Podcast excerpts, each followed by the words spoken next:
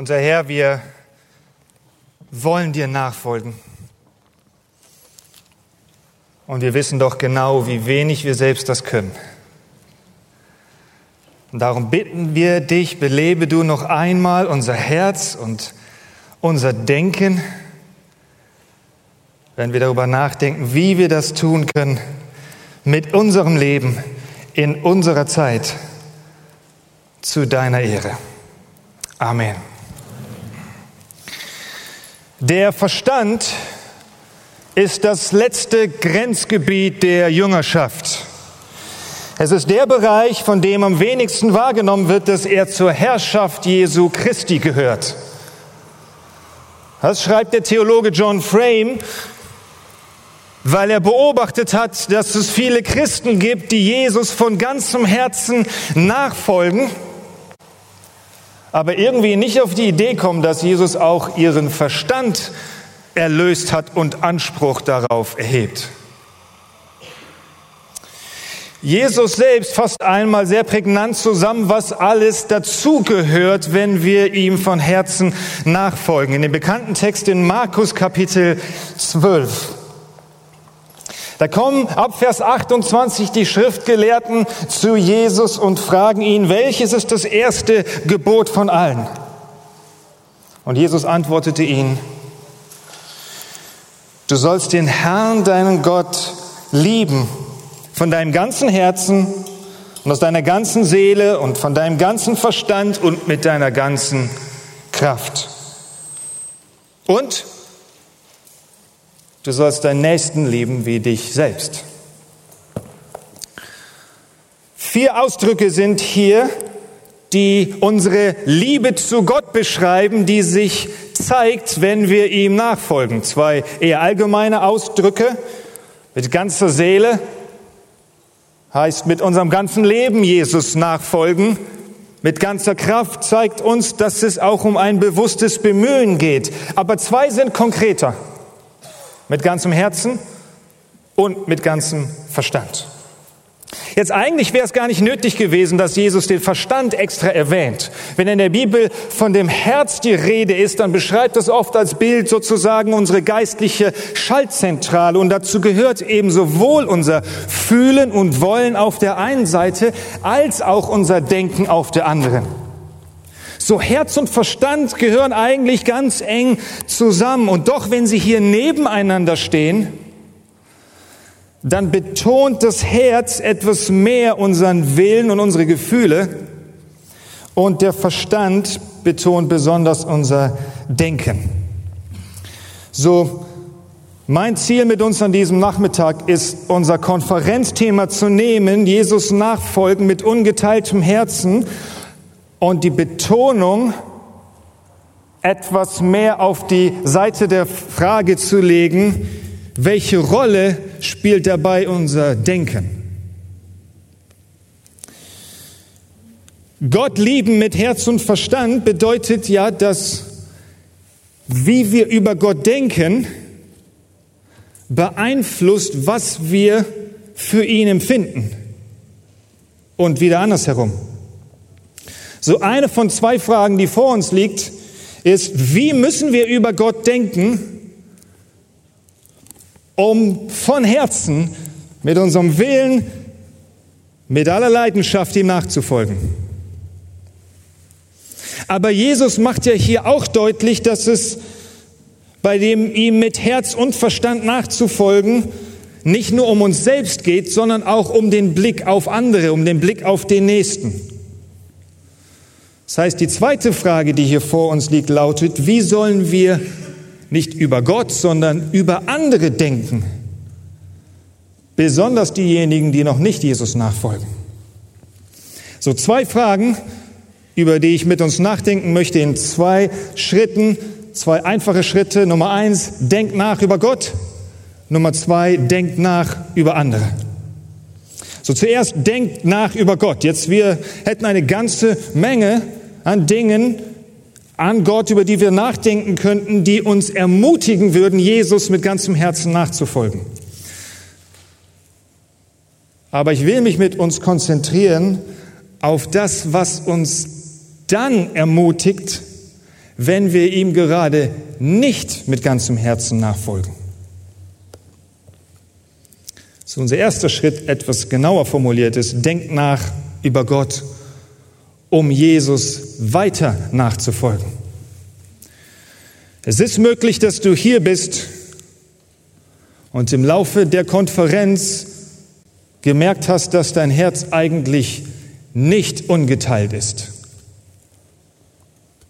Vielleicht weil dein Herz verwundet ist von den Enttäuschungen und dem Leid, die das Leben in der Nachfolge Jesu ja mit sich bringen. Vielleicht weil dein Herz müde geworden ist von den Opfern, die deine Nachfolge und dein Dienst bedeuten. Vielleicht aber auch, weil du und dein Herz entmutigt bist von deinem eigenen Versagen, die deine Nachfolge offenbart. Wenn ihr ein wenig seid wie ich, dann könntet ihr euch eingestehen, dass es hier immer wieder diese Momente im Leben gibt, an denen ich sagen muss, dass mein Herz nicht ungeteilt Jesus nachschlägt, nachfolgt. Vielleicht aus zunächst ganz verständlichen Gründen, weil deine Krankheit oder den Verlust, den du erlitten hast, dein Herz mehr beschäftigen als Jesus. Vielleicht aber auch, weil dir andere Dinge als Jesus, deine ungestillten Wünsche, wichtiger geworden sind als er. So, es kann frustrierend sein, hin und her gerissen zu sein dazwischen, dass wir einerseits wirklich Jesus von ganzem Herzen nachfolgen wollen und andererseits immer und immer wieder merken, dass wir es nicht tun und darin versagen. Das kann uns zu dem Punkt führen, dass wir denken, ich habe Jesus zu sehr zu häufig, zu schwer enttäuscht, verärgert, genervt, traurig gemacht durch meine Sünde. Als dass er noch Freude daran haben könnte, mich als sein Nachfolger zu haben. So wie hilft uns unser Nachdenken über Gott dabei, Jesus wieder und weiter mit ungeteiltem Herzen nachzufolgen, wenn wir es gerade offensichtlich nicht tun? John Bunyan denkt darüber nach, dass sich gerade in solchen Situationen in unserem Leben oft ein Mangel zeigt an Erkenntnis Jesu Christi. Er schreibt, wir erkennen zu wenig von der Gnade und der Güte seines Herzens, von der Wirkung und dem Verdienst seines Blutes, von seiner Bereitschaft zu retten. So was passieren kann, ist, dass wir denken, wir glauben, dass Gott uneingeschränkt barmherzig ist, wenn sündige Menschen zu ihm umkehren. Aber wenn sie dann einmal zu ihm umgekehrt sind, wenn sie dann einmal entschieden haben, ihm nachzufolgen und dann in ihrer Nachfolge versagen, ja, dann wird Jesus doch enttäuscht über sie und distanziert sich von ihnen.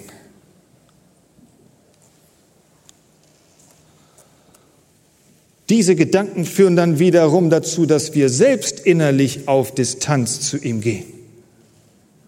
Das heißt, wir machen das Evangelium zu einer herrlichen Botschaft für Sünder, die Jesus noch nicht nachfolgen, aber sobald sie ihm nachfolgen, kann es passieren, dass das Evangelium auf einmal gar nicht mehr so herrlich ist. Ein wesentliches Hindernis dafür, Jesus immer wieder mit ungeteiltem Herzen neu nachzufolgen, ist, dass wir unterschätzen, wie weitreichend und wie ausdauernd seine Liebe für seine Nachfolger ist. Und gerade hier, an diesen Tiefpunkten unserer Nachfolge, wartet eigentlich ein Schatz großer Ermutigung für unsere Nachfolge. Und dieser Schatz ist sein ungeteiltes Herz für uns. Schaut, eine der größten Ermutigungen für ein ungeteiltes Herz für Jesus ist sein ungeteiltes Herz für dich. Aber um das zu sehen und zu glauben, müssen wir gründlich darüber nachdenken, wie Gott eigentlich ist.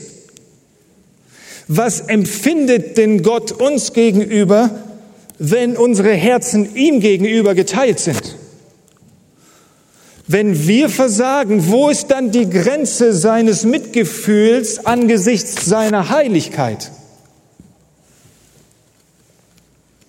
So hört mal einige Aussagen aus Gottes Wort darüber, wie Gott empfindet, gerade dann, wenn wir ihm nicht mit ungeteiltem Herzen nachfolgen. Und achtet mal darauf, wenn ich ein paar Stellen lese, wie real einerseits Gottes Heiligkeit und Zorn über Sünde ist und andererseits immer wieder seine Barmherzigkeit und Liebe zu seinen Kindern hervorstrahlt und alles überstrahlt.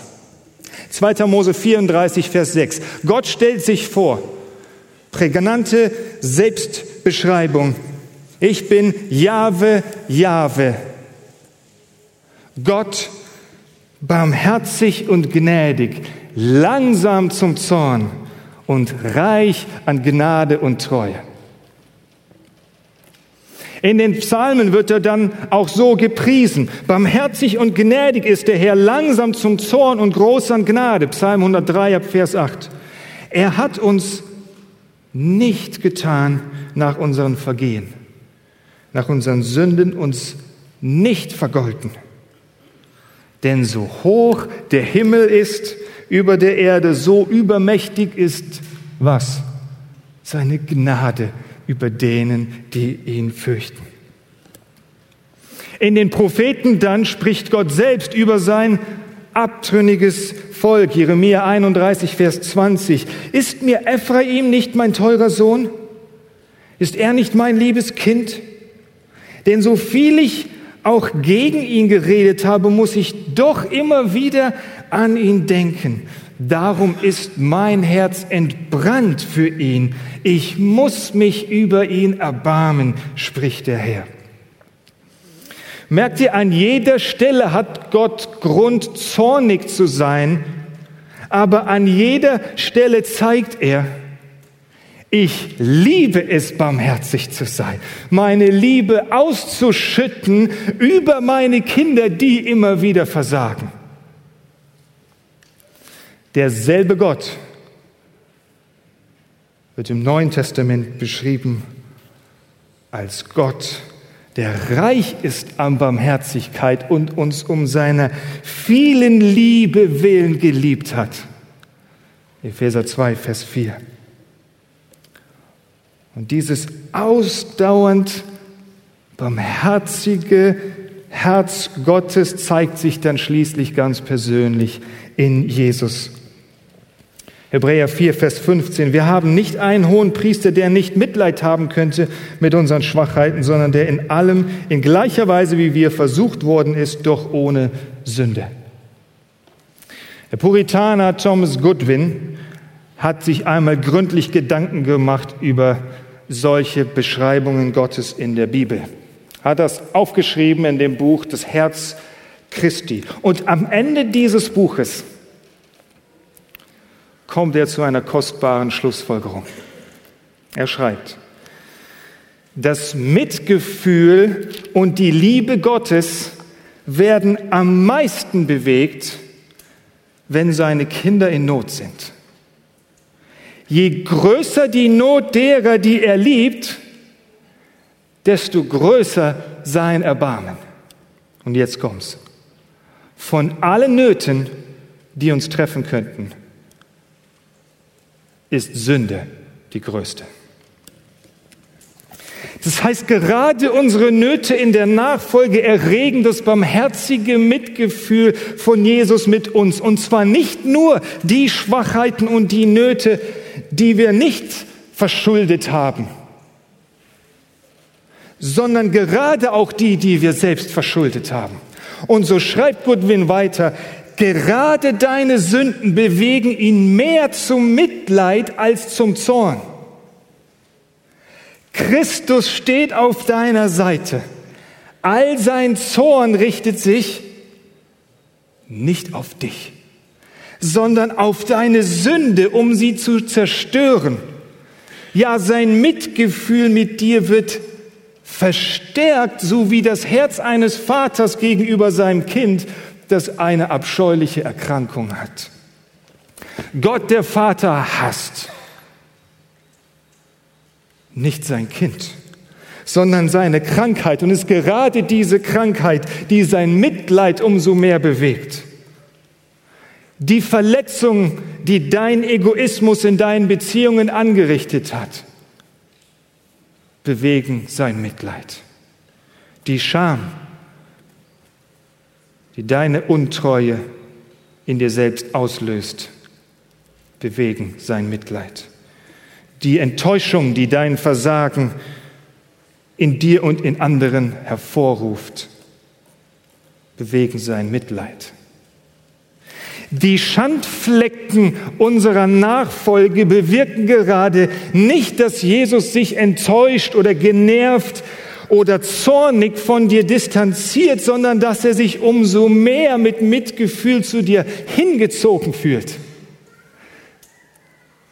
Das ist so unverständlich und so unnatürlich für uns, weil Jesus so anders ist als wir. Mal ganz ehrlich, wenn dich jemand beleidigt, anlügt, sich dir widersetzt, immer und immer wieder, was ist deine natürliche Reaktion? Es muss noch gar nicht so dramatisch sein. Reicht schon, dass du mit einigen kleineren Ausgaben von dir am Frühstückstisch sitzt und jeder weiß sehr genau, was funktioniert und was nicht. Und trotz dreimaliger konkreter Warnung ergießt sich dann auf einmal diese Melange aus Marmelade und Müsli über den ganzen Tisch und über das Kleid der kleinen Schwester. Zehn Minuten vor der Abfahrt zum Gottesdienst. So, einige haben gelernt, äußerlich völlig relaxed zu bleiben dabei, aber immerhin innerlich ist Mitgefühl und Barmherzigkeit in der Regel nicht das erste Gefühl und vielleicht auch nicht das zweite, was in uns aufkommt. Und so wir schließen von uns auf Gott und denken, seine Barmherzigkeit ist ja so begrenzt wie meine Barmherzigkeit. Aber hier ist eine wirklich gute Nachricht.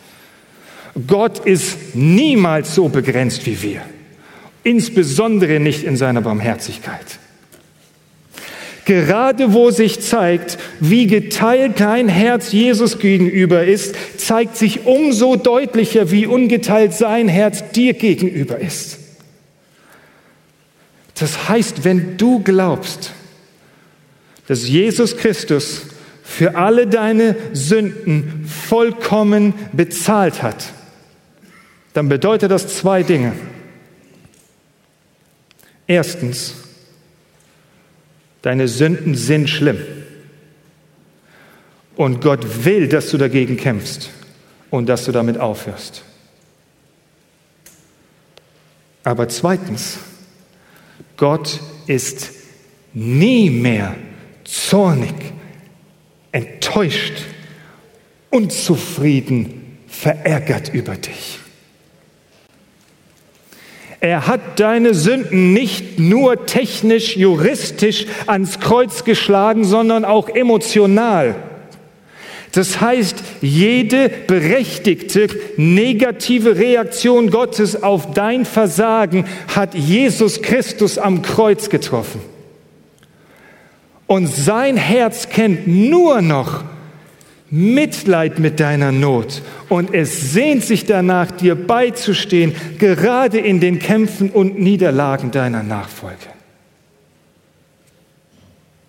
So eine der größten Ermutigungen für den Kampf darum, ein ungeteiltes Herz für Jesus zu haben, ist sein ungeteiltes Herz für dich.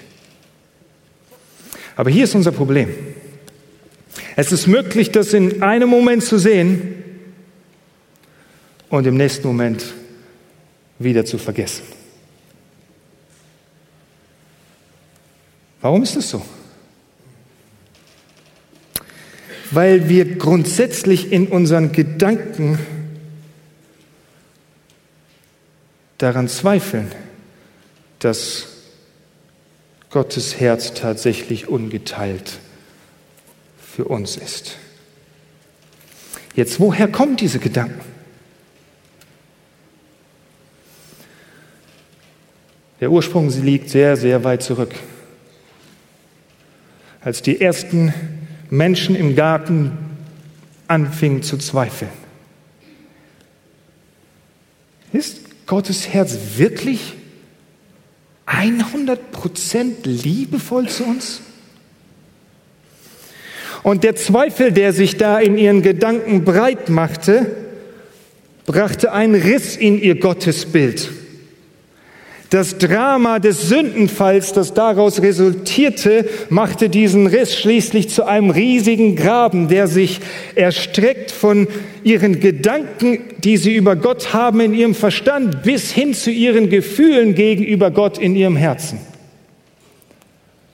Und genau da ist dieser Graben geblieben in uns bis heute. Und er kann nur auf einem einzigen Weg überwunden werden. Das Evangelium von Jesus Christus, der sich aus grenzenloser Liebe selbst opferte und der denen, die sich ihm anvertrauen, diese Liebe jeden Tag wieder neu zeigen will. Aber wenn sich Menschen jetzt zu Jesus, dem Bekreuzigten, bekehren, heißt das ja nicht, dass dieser Graben in uns auf einmal zugeschüttet wird. Wir leben ja in der Nachfolge Jesu mit den Folgen der gefallenen Welt auch auf uns. Das heißt, Jesus mit ungeteiltem Herzen nachzufolgen, ist lebenslange Arbeit an unserem Verstand. Weil das, was wir über Gott denken, bestimmt, ob wir uns von ihm abgestoßen oder angezogen fühlen ob der Graben in uns sich vergrößert oder zusammenzieht. Es war Dane Ortlund, der mich dazu gebracht hat, das Buch von Thomas Goodwin zunächst zu lesen. Und er hat etliches von dem, was Goodwin geschrieben hat, zusammengefasst und dabei eine ganz wichtige Beobachtung gemacht, was das praktisch bedeutet. Das christliche Leben seine lange Reise dahin, unsere natürlichen Annahmen darüber, wie Gott ist, über viele Jahrzehnte abzubauen, sodass sie langsam ersetzt werden von Gottes eigener Betonung davon, wer er ist. Das ist harte Arbeit. Es braucht eine Menge Predigen, Predigten und eine Menge Leiden, zu glauben, dass Gottes Herz zutiefst barmherzig und gnädig und langsam zum Zorn ist. Der Sündenfall hat uns nicht nur in Verdammnis und ins Exil gebracht. Der Sündenfall hat auch dunkle Gedanken über Gott in unseren Verstand verwurzelt. Gedanken, die nur ausgegraben werden können, wenn sie viele Jahre lang immer wieder dem Evangelium ausgesetzt werden. So eine der stärksten Waffen Satans in deinem Leben ist nicht einfach nur Versuchung zur Sünde, sondern sind auch falsche und dunkle Gedanken über Gott, die dich davon abhalten, zu ihm zu laufen, wenn du es am dringendsten nötig hast. Wir alle verfolgen schockiert die Nachrichten über den Krieg in der Ukraine, die schrecklichen Morde und Verletzungen und Verstümmelungen und Vertreibungen die Waffen dort anrichten. Doch es scheint, wenn wir das beobachten, die mächtigste Waffe in diesem Krieg sind nicht nur Panzer und Raketen, sondern ist auch die Propaganda der russischen Regierung. Und zu dieser Propaganda gehört, Lügen über die ukrainische Regierung zu verbreiten, die die Bevölkerung der Ukraine dazu bringen soll, ihrer Regierung nicht mehr zu vertrauen und aufzugeben.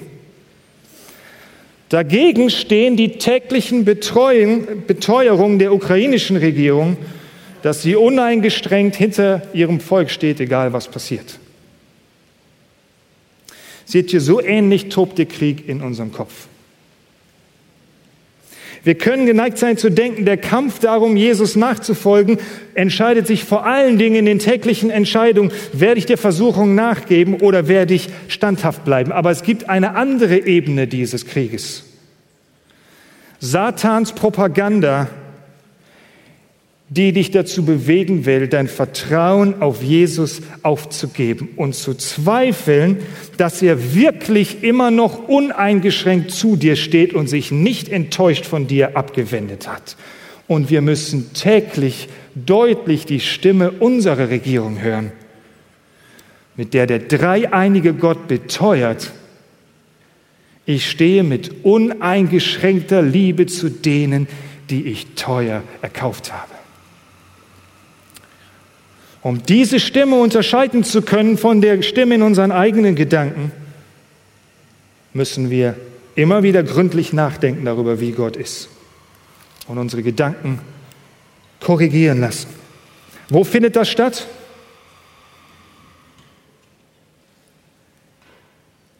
In der Gemeinde. Jesus hat uns die Gemeinde als Gemeinschaft gegeben, in der unser Denken über Gott durch sein Wort geschärft wird, korrigiert wird, entwickelt wird, sodass wir gerade dann, wenn wir feststellen, dass unser Herz geteilt ist ihm gegenüber, wissen, er wartet mit Mitgefühl und Barmherzigkeit darauf, dass du wieder zu ihm kommst. So denk nach über Gott um Jesus weiter nachzufolgen. Hier stellt sich jetzt die Frage, wieso müssen wir überhaupt ein Leben lang darum kämpfen, Jesus mit ungeteiltem Herzen nachzufolgen? Wozu all die Mühe über unser Denken über Gott, das wir immer wieder korrigieren lassen müssen? Antwort, weil Jesus uns aus einem bestimmten Grund als seine Nachfolger hier auf der Erde gelassen hat. Zeugen zu sein unter denen, die ihm noch nicht nachfolgen. So, die zweite Antwort, warum Nachfolge mit unserem ganzen Herzen auch unseren ganzen Verstand fordert, lautet, denke nach über andere, damit sie anfangen, Jesus nachzufolgen. Ganz ehrlich, Jesus hätte uns und sich selbst eine ganze Menge Mühe sparen können. Ganze Menge an Halbherzigkeit, hat er aber nicht. Weil er so barmherzig ist, dass er will, dass noch viele andere beginnen, ihm nachzufolgen. Und weil sein Mittel sie dazu berufen, zu berufen, die Menschen sind, die ihm jetzt sichtbar hier nachfolgen. Darum führt Jesus auch, du sollst Gott lieben mit Herz und Verstand, ganz natürlich dazu, du sollst deinen Nächsten lieben. Diese Welt sehnt sich doch geradezu nach einer so uneingeschränkten, bedingungslosen, beständigen Liebe wie der von Jesus Christus. Das Beste, was unseren Mitmenschen passieren kann, ist doch gerade, dass sie diese Liebe selbst erfahren, die wir täglich brauchen. Jetzt, was heißt das praktisch?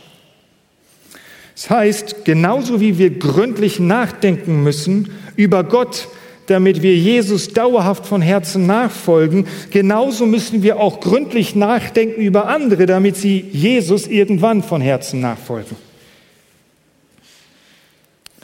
In der Apostelgeschichte wird Paulus beschrieben als jemand, der gründlich nachdenkt über andere.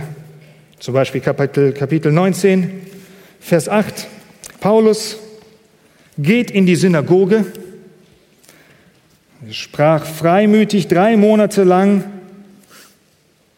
mit den Menschen dort, den Juden, indem er sich mit ihnen unterredete und sie von den Dingen des Reiches Gottes überzeugte. So beschreibt Lukas das mehrfach, dass Paulus bemüht ist, sie von der Wahrheit des Evangeliums zu überzeugen. Das heißt, er dachte über sie nach, er dachte, was sie dachten, er dachte, wie er ihren Überzeugungen am besten mit dem Evangelium begegnen kann. Es kann sein, dass du eher auf der pessimistischen Seite des Lebens groß geworden bist und denkst, aber wie soll das gehen heute hier in Deutschland, in einem Land, das ja ehemals christlich geprägt war und von dort aus sich immer mehr in das Gegenteil entwickelt, in eine gegenchristliche Gesellschaft. An dieser Stelle bin ich sehr ermutigt von dem, was C.K. Chesterton schreibt. Er beschreibt in einem Buch äh, verschiedene Phasen in der Kirchengeschichte, in denen gesellschaftliche Entwicklungen gegen den christlichen Glauben gewirkt haben, aber dann langfristig den christlichen Glauben wieder gestärkt haben. Zum Beispiel die Skepsis der Aufklärung oder Darwinismus und andere Bewegungen. Und dann schließt er in diesem herrlichen Satz, mehrere Male sah es so aus, als würde der christliche Glaube vor die Hunde gehen. Jedes Mal starb der Hund. Hier ist meine Frage.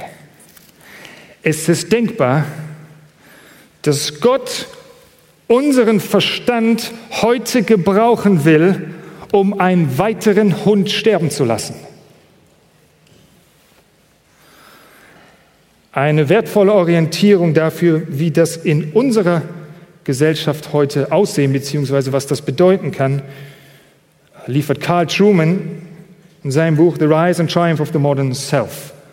Aufstieg und Triumph des modernen Selbst. Er erläutert in diesem Buch gründlich die Entwicklung unserer westlichen Gesellschaft der letzten 300 Jahre, um zu erklären, wie es zu der sexuellen Revolution im 20. Jahrhundert kam und dann zu ihren bedauernswerten Ausprägungen heute. Dabei zeigt er, glaube ich, allgemein hilfreiche Prinzipien für unser Zeugnis für Jesus heute. Und ich will zwei davon einmal so zusammenfassen. Erstens, klage nicht über vermeintlich bessere frühere Zeiten, sondern versuche die Probleme unserer Zeit zu verstehen. Zitat, jede Zeit hat ihre dunklen Seiten und Gefahren. Die Aufgabe der Christen ist nicht über den Zeitabschnitt zu klagen, in dem er oder sie lebt, sondern die Probleme dieser Zeit zu verstehen und angemessen darauf zu antworten. Jede Zeit hat ihre Probleme und es erfordert Denkarbeit, sie zu verstehen und heute erklären zu können, warum es sich lohnt, Jesus nachzufolgen. Zweites Prinzip, Reagiere nicht vorschnell auf andersartige Meinungen, sondern versuche, die Menschen mit diesen Meinungen zu verstehen. Zitat, es scheint mir unerlässlich, die Sichtweise der Person mit einer anderen Meinung sorgfältig darzustellen, für wie unerträglich man sie auch halten möge, insbesondere in unserer Zeit von billigen Twitter-Beschimpfungen und beiläufigen Beleidigungen. So, was wir hier lernen können, ist recht einfach. Wenn wir heute von ganzem Herzen Menschen für Jesus gewinnen wollen, die völlig andere Überzeugungen haben als wir und in einer Gesellschaft mit völlig neuartigen Herausforderungen leben, geht das nicht, ohne unseren ganzen Verstand einzusetzen. Jetzt, das bedeutet nicht, dass jeder Christ das auf dieselbe Weise und auf dasselbe Niveau tun muss wie Truman. Es bedeutet auch nicht, dass irgendwie besonders intelligente Christen besonders wichtig wären für den Auftrag Jesu. Aber es bedeutet, dass gründliches Nachdenken als Christen etwas ist, was wir so ausdrücklich wie wir können wertschätzen, fördern und vorleben sollten. Und ich bin mir nicht so sicher, ob wir, sagen wir mal, als evangelikale Christen das in den letzten Jahren immer so besonders gut getan haben. Sowohl im Umgang mit Andersdenkenden in unserer postchristlichen Gesellschaft um uns herum, als auch in der Vorstufe dazu im Umgang mit anderen andersdenkenden Christen direkt unter uns. Schaut, es ist möglich, Jesus von Herzen nachzufolgen, von ganzem Herzen Überzeugungen zu teilen, aber ohne sie vorher gründlich mit dem Verstand erarbeitet zu haben. Es ist möglich, Jesus von Herzen nachzufolgen, aber das in einer so unbedachten Weise zu tun, dass die Verbreitung des Evangeliums nicht unbedingt gefördert wird und im schlechteren Fall sogar gehindert. So gründliches Denken ist wichtig, um Jesus so nachzufolgen, dass wir langfristig auch andere für ihn gewinnen können. Es gibt allerdings ein paar Faktoren, die unser gründliches Denken hindern können. So lass mich diesen zwei Prinzipien für gründliches Denken mal zwei typische Hindernisse für gründliches Denken gegenüberstellen. Hindernis Nummer eins, ein eher traditionelles, das zweite eher ein aktuelles. Das erste Hindernis, eine Neigung zum Anti-Intellektualismus. Tim Keller hat kürzlich einen Artikel geschrieben mit dem ermutigenden Titel Der Niedergang des Evangelikalismus. Und darin erklärt er, dass evangelikale Christen eben einerseits gemeinsame Glaubensüberzeugungen teilen, aber andererseits es auch verschiedene soziale Merkmale gibt, die sie prägen, wenn auch in unterschiedlicher Art und Weise.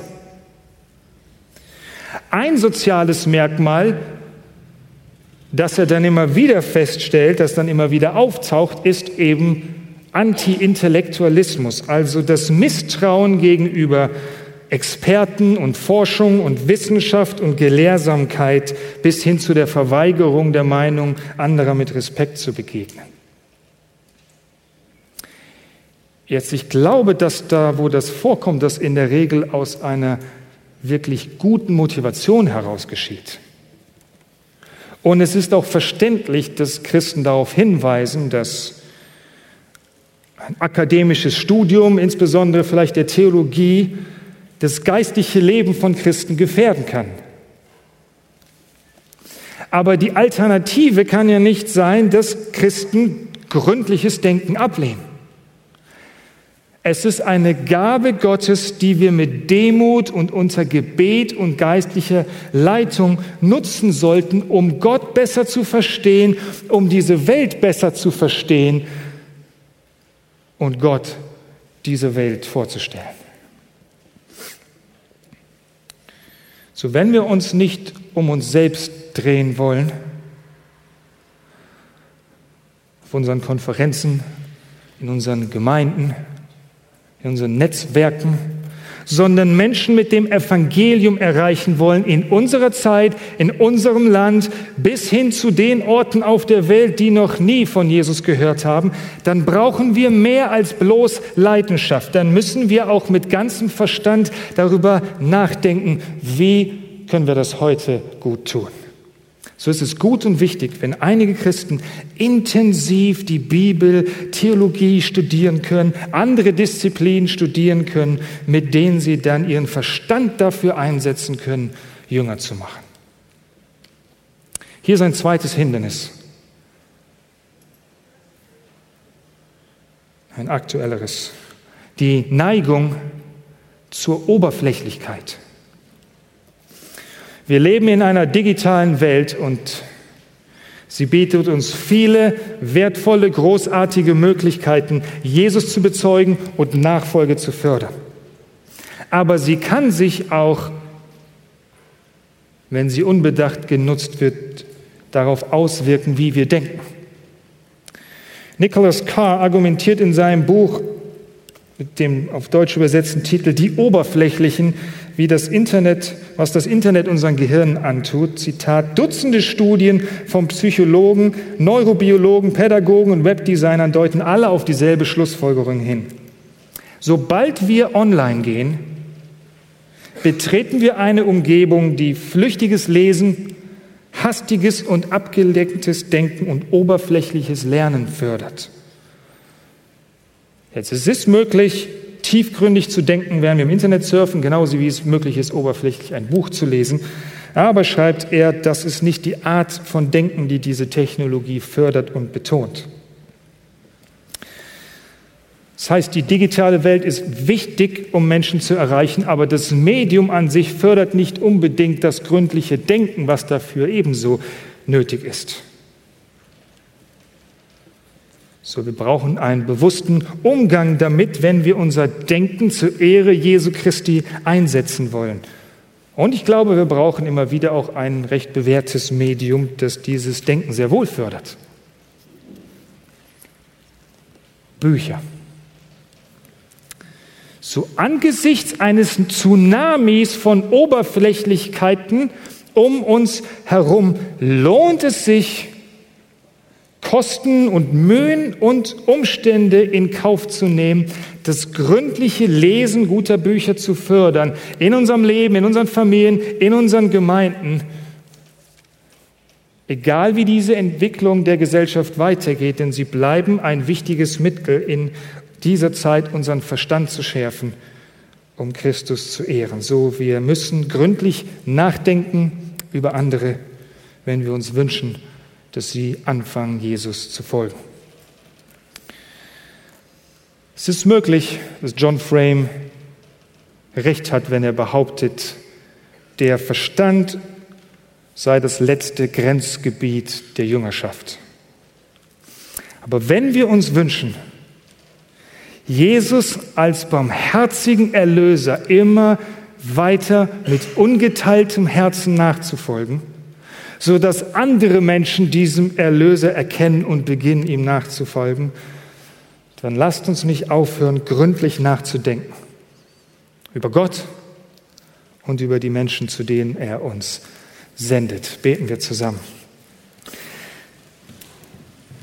Wir kommen zu dir her, mit unseren so oft geteilten Herzen. Und wir bitten dich, führe du uns immer wieder ein dein Herz und schenke uns brennende Herzen und klare Gedanken über dich und für die, die dich so sehr brauchen. In unserem Land und bis an die Enden dieser Welt. Amen.